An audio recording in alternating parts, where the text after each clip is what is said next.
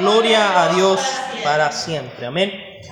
Vamos a abrir nuestras Biblias nuevamente en el mismo libro de Cantares, en el capítulo 2, pero vamos a leer el versículo 15. Amén. Cantar de los Cantares, capítulo 2, versículo 15. Vamos a leer su palabra en el nombre del Padre, del Hijo y del Espíritu Santo. Amén. Cazadnos las zorras, las zorras pequeñas, que echan a perder las viñas, porque nuestras viñas están en cierne. Amén.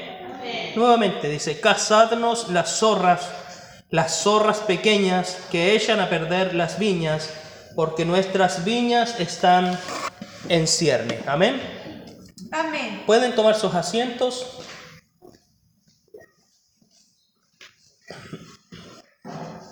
Ya se ha orado por mi vida eh, y creemos, ¿cierto?, que la palabra del Señor va a hablar a cada una de nuestras vidas en esta tarde. Amén.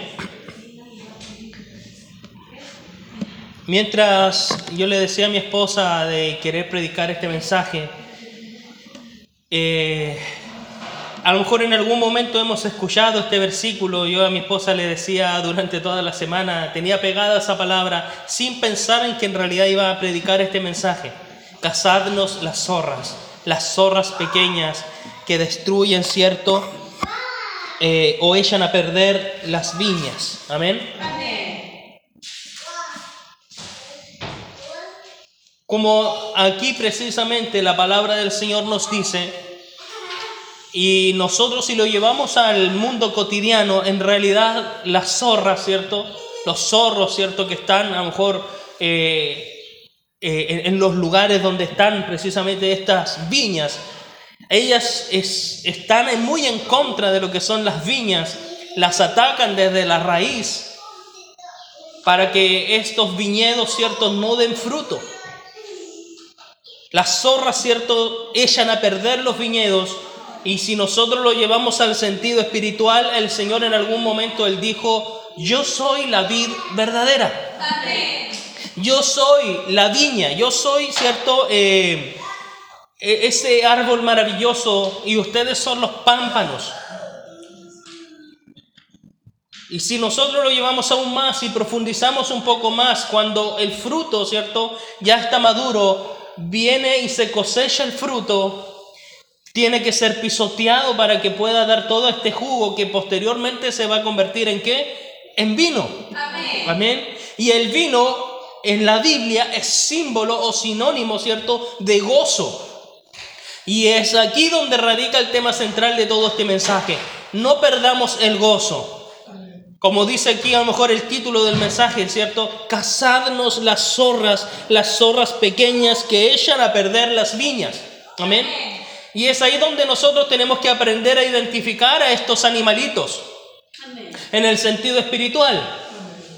Tenemos que aprender a, a- a darnos cuenta cuáles son esas zorras pequeñas que menciona en, en Cantares, que no solamente pueden destruir nuestra vida matrimonial, sino que también van a destruir, en este caso, nuestra vida espiritual. Por eso que en el devocional leíamos, mi amado es mío y yo suya, o suyo, ¿cierto? Él apacienta entre los lirios porque hay una conexión, hay un amor, hay algo mutuo, que eso mutuo se puede echar a perder si nosotros le damos lugar a estas zorras pequeñas. Amén. Este versículo en sí es una advertencia para cada uno de nosotros sobre permitir estos pequeños pecados, y lo digo pequeños entre comillas, porque sabemos que todo pecado delante de Dios nos lleva a la muerte, y la muerte en pecado, ¿cierto?, nos lleva a la perdición eterna. Amén. Amén. A veces decimos, es que es una mentirita chiquitita, es que es esto chiquitito, claro, pero cuando nosotros le vamos dando lugar a las cosas pequeñitas, esas cosas pequeñitas comienzan a ser desastres grandes.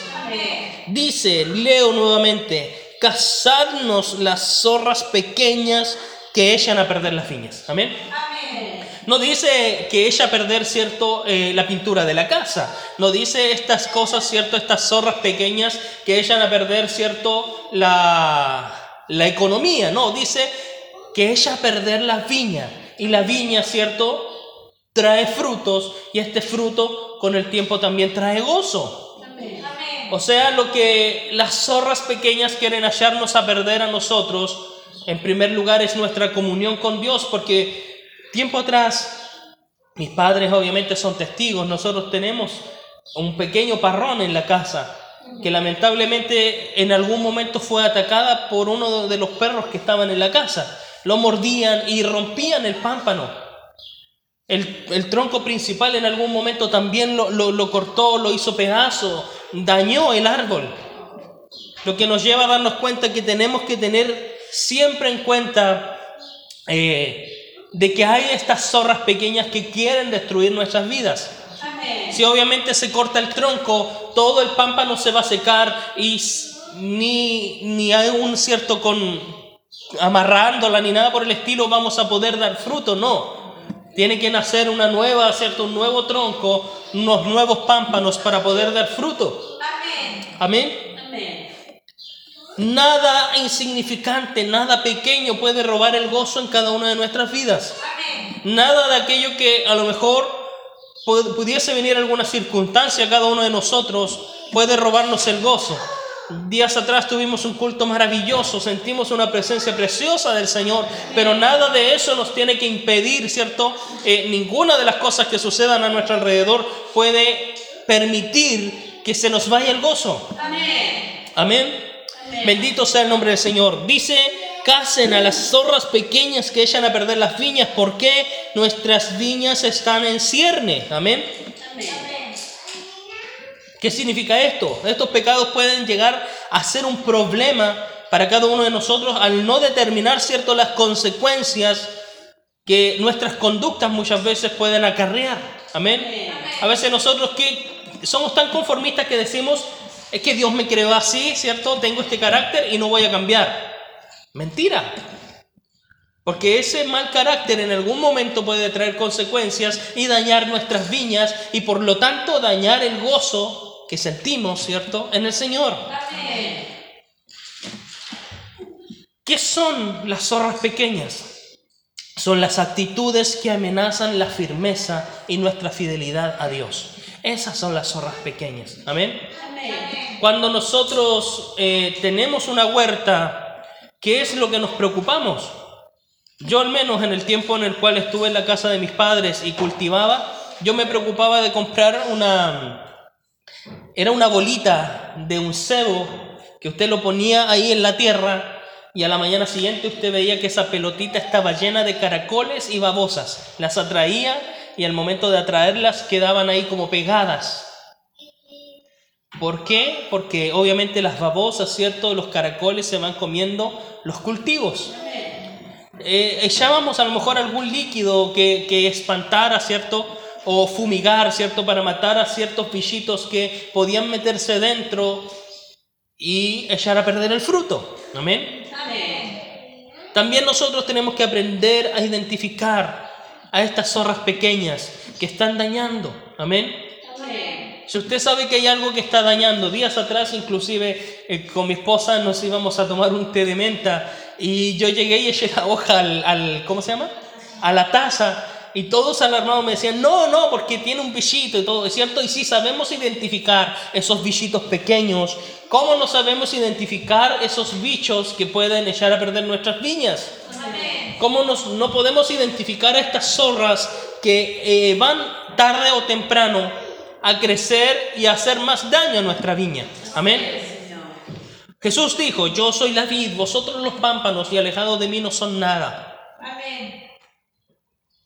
Y si hay algo que vaya a dañar el cuerpo de Cristo, nosotros tenemos que identificarlo con tiempo, aquellas cosas, aquellas zorras pequeñas que están o que quieren destruir nuestras viñas. Amén. Amén. En primer lugar, existe la zorra, ¿cierto?, de la mala actitud. Vamos a llamarlo así, ¿cierto? La zorra de la mala actitud. Muchos de nosotros a lo mejor hemos tenido malas actitudes y es una pequeña zorra, ¿cierto? Que, que quien la tiene, ¿cierto? Si no la corrige puede llegar a destruir todo en sus vidas.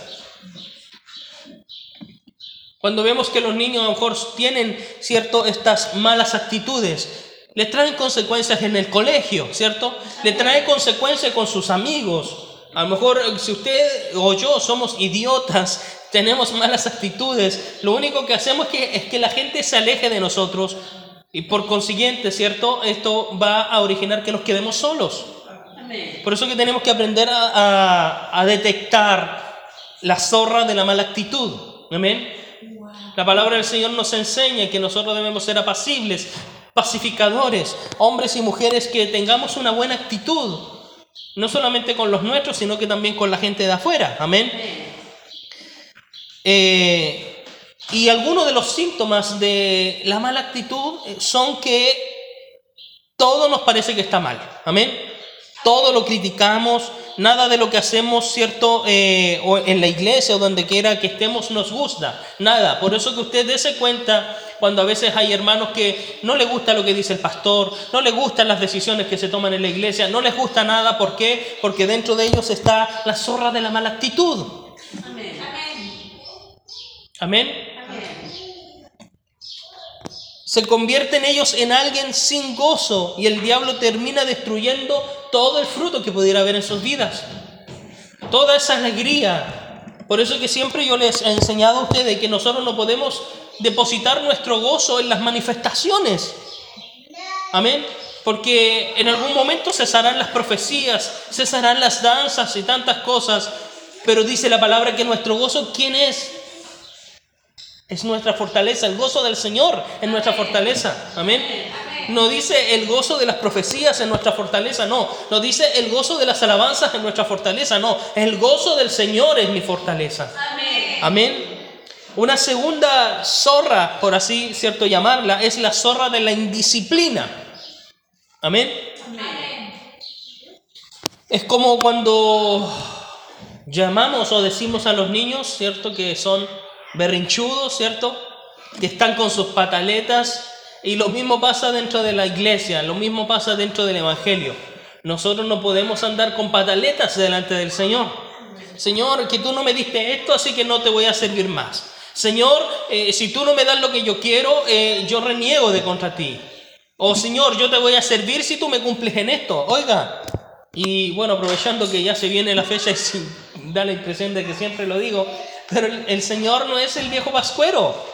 El Señor no es que nosotros llegamos, le hagamos una carta y Él nos cumple todo lo que nosotros le escribimos. No podemos andar con pataletas delante del Señor. Amén. Amén.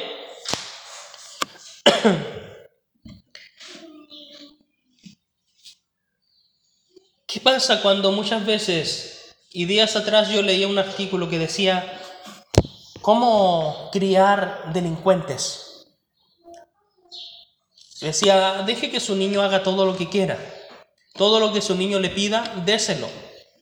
Eh, si su niño se molesta, eh, y haga lo posible para que no se moleste y usted consiéntalo en todo. Eran una de las cosas, de las tantas cosas que decía de cómo criar a un niño delincuente, malcriado. Y esas cosas van a traer consecuencias en el futuro del niño. Emocionalmente van a ser débiles.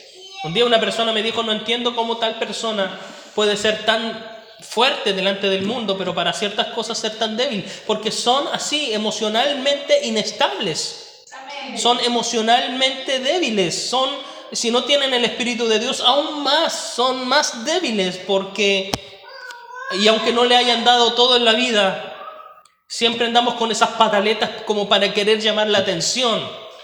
Siempre andamos con esa forma de niño chico para que se nos dé las cosas que nosotros queremos. Pero llega un momento en el cual nosotros tenemos que identificar a esta zorra para que nosotros aprendamos a ser mm, cristianos disciplinados. Cristianos que realmente sean maduros. Amén. Amén. Que no hayan cosas que nos muevan de aquí, que no hayan cosas que nos hagan movernos del Evangelio, de nuestro amor por Dios, que no hayan cosas que a nosotros nos hagan ser así como tan eh, aniña- eh, ni- niñitos.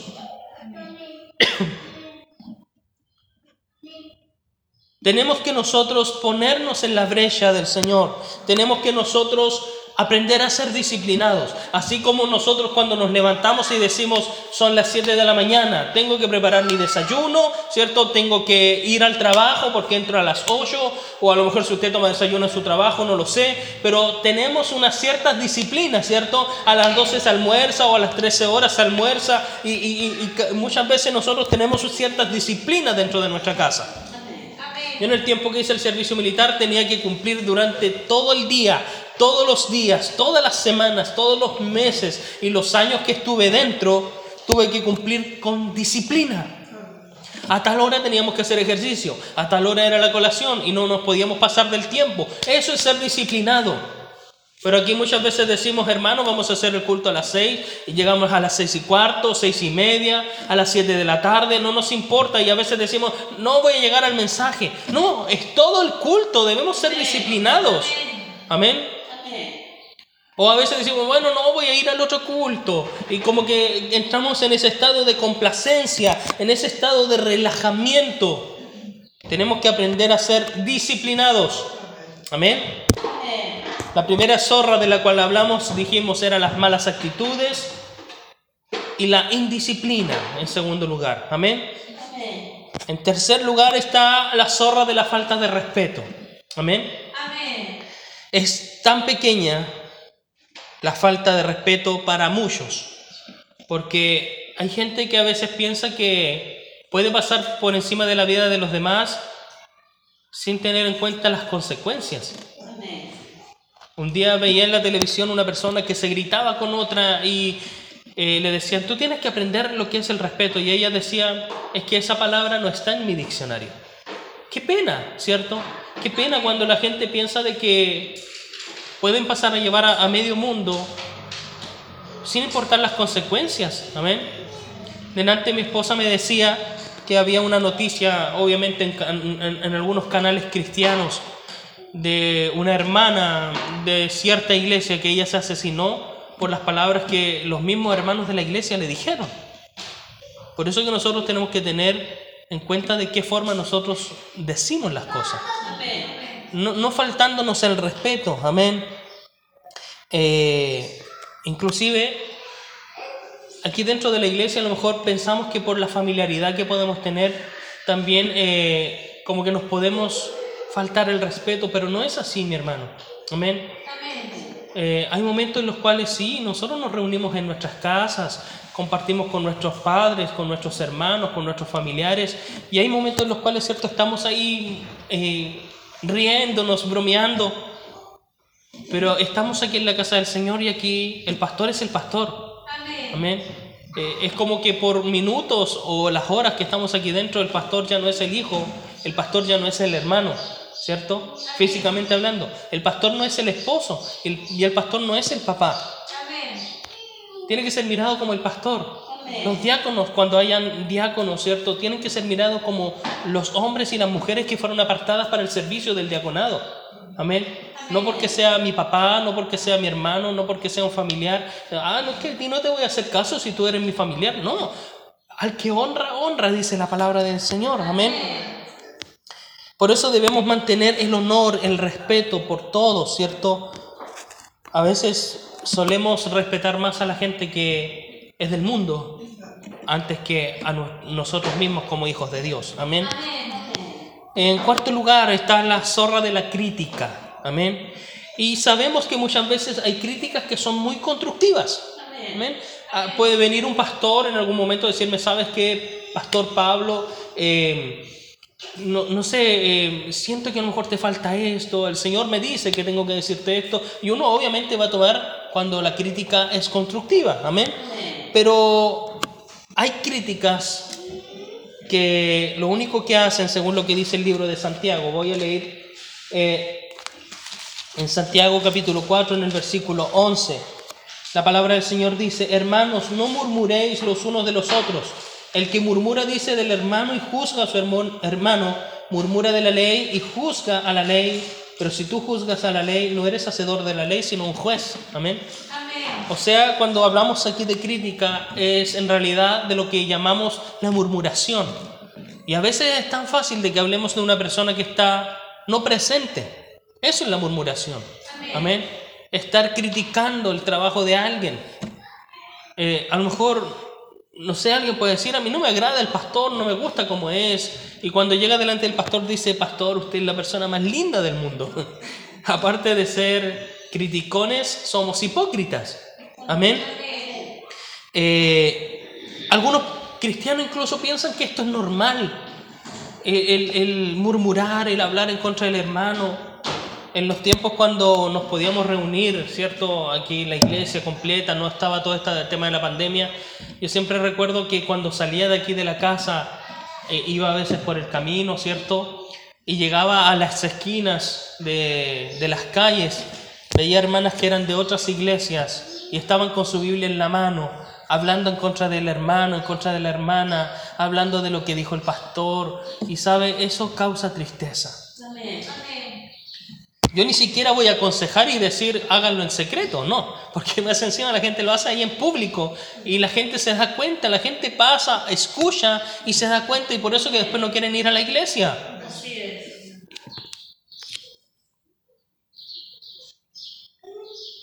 La Biblia en Santiago, de lo que acabamos aquí de leer, está hablando de esa crítica destructiva.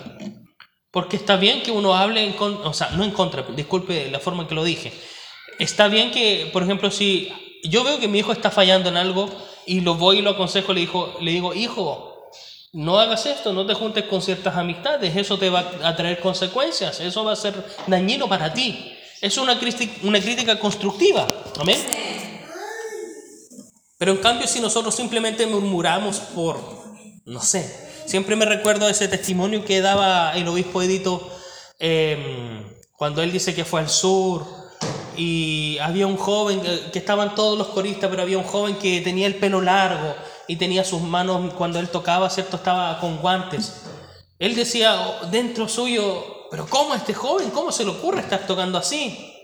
¿Cómo puede estar haciendo eso, cierto? Siendo que aquí los coristas debieran estar, cierto, con su pelito corto, los varones, que es lo que esperamos, cierto? Humanamente siempre. Eh, ¿Cómo andar con guantes? Y dice que él le preguntó al pastor, al pastor local, porque él se daba cuenta y veía que la mayoría de las casas todas tenían chimenea, y él decía, no, no será riesgoso, a lo mejor habrán incendios. Él decía, sí, hay muchos incendios. Incluso no sé si usted se dio cuenta que hay un joven en el coro que está ahí, ¿cierto?, con su pelo largo. Usted a lo mejor lo ve con el pelo largo, pero él lo usa largo porque se quemó parte de su rostro. Y dice, no sé si se dio cuenta, ¿cierto?, que él usa guantes mientras toca el instrumento. Es porque en ese mismo incendio él, ¿cierto?, también se quemó sus manos y por vergüenza el niño, ¿cierto?, a lo mejor usa eso. Amén. Amén. Y ahí cuando nosotros somos tan prontos para criticar algo sin saber, o como él mismo dice, sacado, ¿cierto?, de la radio Bio Bio, si no tienes toda la información, no emitas una opinión. Amén. O en otras palabras, el hombre que no es informado no tiene derecho, no debería por qué dar un comentario si no tienes toda la información de las cosas. Amén. Pero también sabemos que a veces hay gente que simplemente busca estos motivos para justificarse. No, que yo quiero usar esto, que las cosas del mundo y aquí y allá. No. Amén. Por eso que tenemos que aceptar la crítica constructiva cuando viene de parte de Dios por medio de su palabra y, te- y saber identificar a la zorra de la crítica cuando es destructiva. Amén. Amén. En quinto lugar está la zorra de la venganza. Amén. El libro de jueces en el Antiguo Testamento. Jueces en el capítulo 15, versículo 4 y 5. Dice la palabra del Señor. Y fue Sansón y cazó 300 zorras. Y tomó teas y juntó cola con cola y puso una tea entre cada dos colas. Después, encendiendo las teas, soltó las zorras en los sembrados de los filisteos y quemó las mieses amontonadas y en pie, y viñas y olivares. Amén. Imagínense lo destructivo que fue usar en ese momento las zorras. Amén. ¿Y por qué? Por venganza. Amén. A lo mejor hemos sido en algún momento vengativos. A lo mejor eh, hemos querido tomar la justicia por nuestras manos. Amén. El trigo, a lo mejor aquí viendo lo cierto de, de lo que leímos en jueces, es un tipo de la palabra de Dios. Amén. Cuando se habla del trigo es, es que hablamos de la palabra de Dios. No debemos atacar, ¿cierto? Eh, otros credos. Cuando a veces, ¿cierto? Vemos a lo mejor que alguien es católico y vemos que a lo mejor él se postra delante de sus imágenes, no ir y decirle, tú te vas a ir al infierno de aquella, porque yo he visto muchos cristianos que son así, son prepotentes. En vez de ir con amor y decirle, sabes, eh, la palabra a mí me enseña de que hay un solo Dios y un solo mediador entre Dios y los hombres, que es Jesucristo. No existe María, no existe, ¿cierto?, las imágenes. Es más, si vamos al libro de Éxodo, dice, no te harás imagen de nada de lo que está arriba en los cielos, ni abajo en la tierra, ni de nada.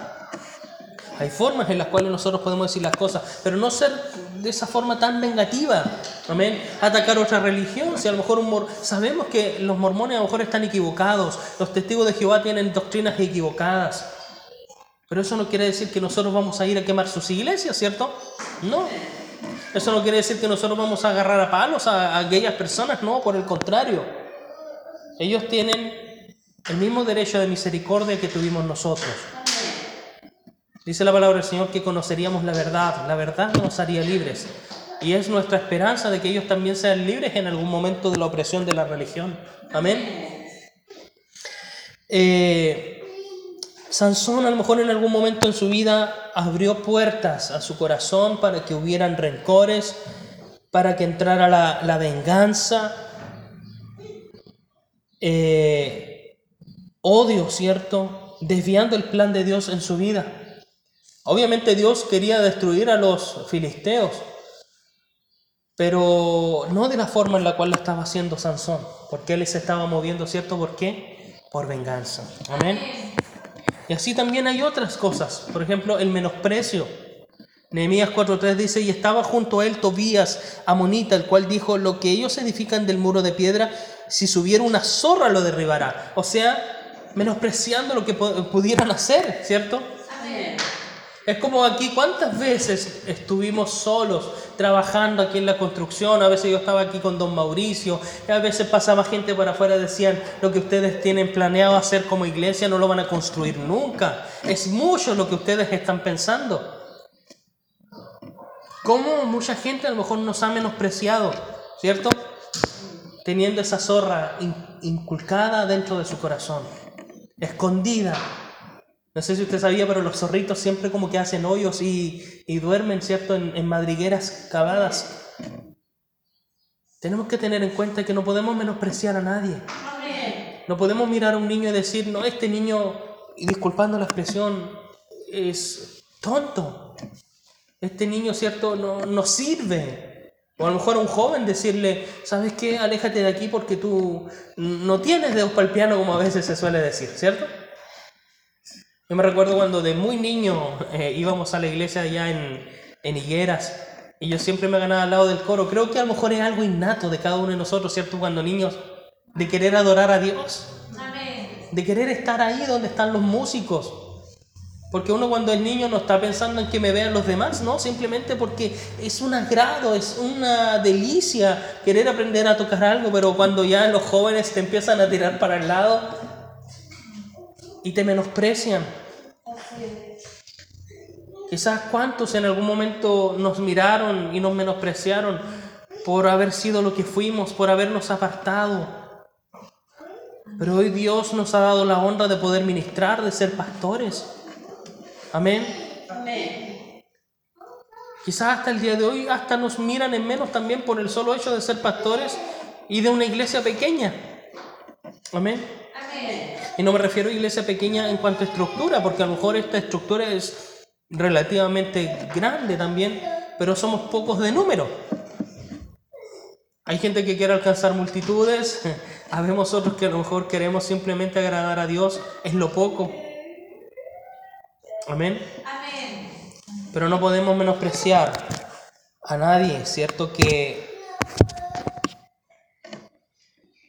que ante nuestros ojos. Incluso Samuel, el Señor le dice, no mire según las apariencias, porque yo miro no lo que mira el hombre, sino yo miro lo que está dentro del corazón. Amén. Y así podríamos enumerar otras cosas, por ejemplo, el descuido espiritual, las falsas profecías, el temor, el ser amenazante. ¿Sabe? Y aquí me voy a centrar un poquito. Mira, voy a leer el libro de Lucas. Lucas en el capítulo 13. versículo 31 y 32, dice la palabra del Señor. Aquel mismo día llegaron unos fariseos diciéndole, sal y vete de aquí porque Herodes te quiere matar. Y les dijo, id y hacer, perdón, id y decida aquella zorra. He aquí echo fuera demonios y hago curaciones hoy y mañana y al tercer día termino mi obra. Amén. Amén. A lo mejor habían amenazas de muerte, a lo mejor habían amenazas de persecución. Y cuando a veces nosotros exponemos la verdad, a- eh, eh, muchas veces el Facebook como que se presta también para eso. Porque uno ve tanta mala eh, enseñanza, doctrinas torcidas. Y cuando a veces uno opina y dice, la palabra del Señor dice esto, se enojan con uno y te dicen, que fue lo que me pasó días atrás, Dios se va a encargar de ti, se va a encargar de tu familia, como poco más y maldiciéndonos. Imagínense las amenazas que a veces uno tiene que estar viendo porque uno simplemente expone la verdad. Dios se va a encargar de ti. ¿Qué, qué, qué pensamiento, mi hermano? ¿Qué pensamiento? Para mí es un pensamiento tan bajo, tan eh, satánico. Satánico. No, no tiene otro, otro nombre. Porque es una obra del diablo. ¿Cómo alguien puede estar amenazando a otro cristiano y decirle, ya voy a ver el día en que tú te vas a caer? Hay, hay momentos en los cuales a veces hay gente que ha conspirado en contra de uno y nosotros hemos visto la justicia de Dios, sí, es verdad. Pero uno creyéndose el Eliseo, en la vida no nos van a funcionar las cosas. Eliseo era un hombre muy entregado como para decir los maldigo en el nombre de Jehová y salieran estos osos y despadezaran a los jóvenes que se burlaron de él. Hoy estamos viviendo en un tiempo de gracia maravilloso, en el cual si nosotros, ninguno de nosotros hubiera aceptado a Cristo, eh, tampoco estaríamos en este caminar. Amén. Amén. Pero no podemos ir por la vida tirando maldiciones, amenazando a la gente. Días atrás o semanas atrás yo les decía acerca de este pastor que a lo mejor le robaron su vehículo y él decía, ya, tienen tres días estos domésticos y, y usando las palabras tan vulgares. Si hay gente que es del mundo y que roba, no esperen a que tengan el temor de Dios. ¿Cierto? Amén. Ya, apúrense nomás porque como queriendo decir, si no los vamos a agarrar y los vamos a pegar, les vamos a hacer daño. Oiga, eso no es el Evangelio. ¿Cómo podemos andar con amenazas, comportándonos como... Yo no sé si estos mismos que son ministerios carcelarios están tan metidos en la cárcel que yo no sé si a ellos se les está impregnando la, la cárcel antes que a los de la cárcel se les impregne el Evangelio. Porque tenemos que tener cuidado, mi hermano, no podemos ir por la vida amenazando a la gente. No podemos ir por la vida, eh, como dije en un principio, igual, sin pensar en las consecuencias de las cosas que pueden suceder. Y así hay otras zorras, como la vanidad, la codicia, la envidia y tantas cosas que usted y yo tenemos que saber identificarlas a tiempo. Amén. Pudimos aquí haber tenido mucho tiempo de analizar cada una de ellas, pero ya sabemos que a lo mejor también está cercano la hora de, del toque de queda. Amén. Amén. Y tampoco vamos a dar que hablar ante el mundo. Amén. Nos vamos obviamente a cuidar, tomamos las medidas necesarias aquí en cuanto a sanitización, pero también vamos a respetar los tiempos, ¿cierto? Que se han estipulado para resguardarnos. Amén. Así que mis hermanos, eh, en conclusión de todo esto que a lo mejor estamos viendo en esta predicación, lo único que podemos concluir es hacernos una pregunta. En realidad, ¿hemos podido detectar a esas pequeñas zorras en nuestras vidas? Hemos podido a lo mejor de lo que hemos dicho, no sé, mala actitud, indisciplina, faltas de respeto, críticas destructivas, venganzas, menosprecios, descuidos espirituales, falsas profecías, temores, amenazas, vanidades, codicias, envidia. ¿Hay alguna de esas que a lo mejor ha estado en nuestras vidas?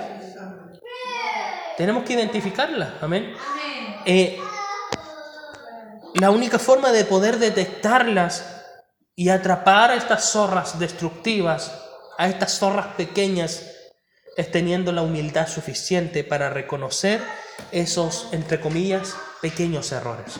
Amén.